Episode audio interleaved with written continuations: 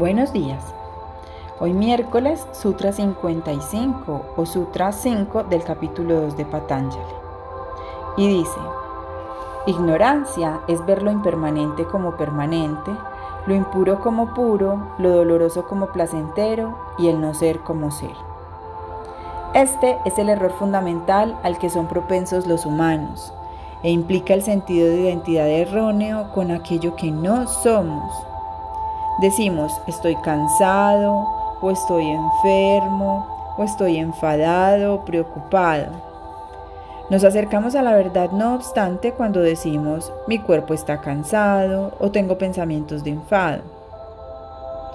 Nuestro contexto cultural actual, los medios de comunicación, nuestro lenguaje, nuestra sintaxis y nuestro sistema educativo, todos nutren este error fundamental que esconde nuestra verdadera identidad, el ser. El ser es el eterno testigo, el vidente, un constante, un puro único ser, infinito que lo penetra todo, presente en todo. Todo lo demás está cambiando y por tanto será perdido un día. Al aferrarnos a lo impermanente, a lo que cambia, ignoramos lo real y sufrimos. Todo deseo es doloroso porque crea una necesidad insaciable de tener algo, lo que realmente no tenemos, o crea la necesidad de ser algo que no somos.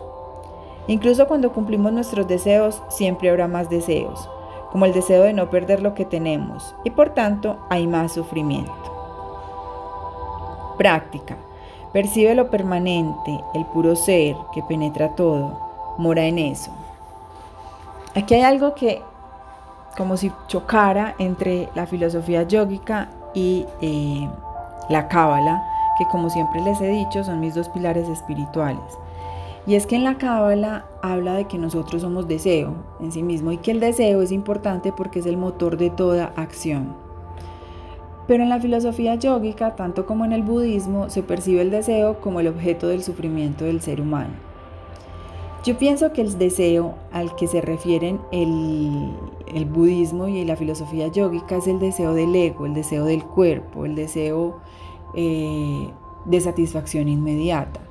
Y claro, ese deseo de satisfacción inmediata pues sí nos acarrea sufrimiento porque es un deseo muy egoísta, muy ególatra, muy para complacerme, para satisfacerme. Pero desde la cábala, el deseo al que nos referimos es el deseo del alma, es el deseo puro de ese ser que realmente somos, que habita el cuerpo y que lo gestiona y lo usa para cumplir un propósito o una misión. Esos deseos del alma, a mi modo de ver, son como los motores de la dicha, de la felicidad y de la tranquilidad. Porque esos deseos no te generan angustia, no te generan identificaciones con, lo que tienes o con lo que pareces, sino que por el contrario te ayuda a identificar lo que no eres, ese deseo te ayuda a identificar lo que no eres, te ayuda a comprender lo que sí eres en esencia y a partir de eso pues te ayuda a, a compartir con los demás, a empatizar con los demás. El deseo más puro del alma es de la cábala, que es el deseo de la vasija, es el deseo de ser como Dios, es el deseo de ser como el Creador. Y ser como Dios o ser como el Creador es básicamente, básicamente ser amor, amor incondicional, crear, crear experiencias, crear cosas, crear objetos, crear situaciones que permitan vivir en total o en totalidad esta experiencia humana. El deseo del alma es el deseo de compartir con el otro, de dar, de dar por dar, de compartir porque entiende que está lleno, que es completo y que tiene tantas cosas hermosas, tantas luces, tantos dones, tantos talentos, que debe y quiere compartir para mí esos deseos son los deseos del alma, son deseos altruistas que en lugar de generarte sufrimiento o identificación, te permiten tener una conexión muchísimo más elevada y te generan muchísimo más placer. Un placer que yo llamaría plenitud, te generan plenitud. Eh, y la plenitud es algo como tan difícil de decir porque no es tan emocional, es como un estado, yo lo veo como en colores blanco y eh, eh, azul hielo. La plenitud es la, la, certeza de que todo está bien, todo está en orden, de que estoy tranquilo y que está sucediendo lo que tiene que suceder para todo nuestro mayor bien y para mi mayor bien. Quería hacer esa referencia porque desde la filosofía yógica se, se sataniza mucho el deseo y muchas personas me preguntan, entonces me confundo entre una y otra.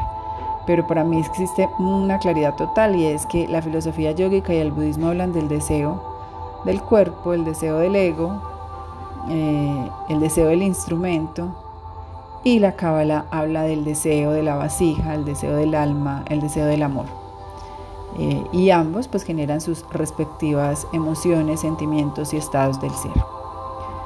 Bueno, no siendo más, entonces los dejo y las dejo el día de hoy para que desarrollen su práctica espiritual, su sadhana, permanezcan conectados y conectadas y vivan este día con intensidad, con amor, con pasión, con ganas, porque la vida se vive con ganas, no a medias, no, no con desdén. Disfrútenlo todo, permítanselo todo. Vívanlo todo que a eso vinieron. Les mando un gran abrazo y un feliz día.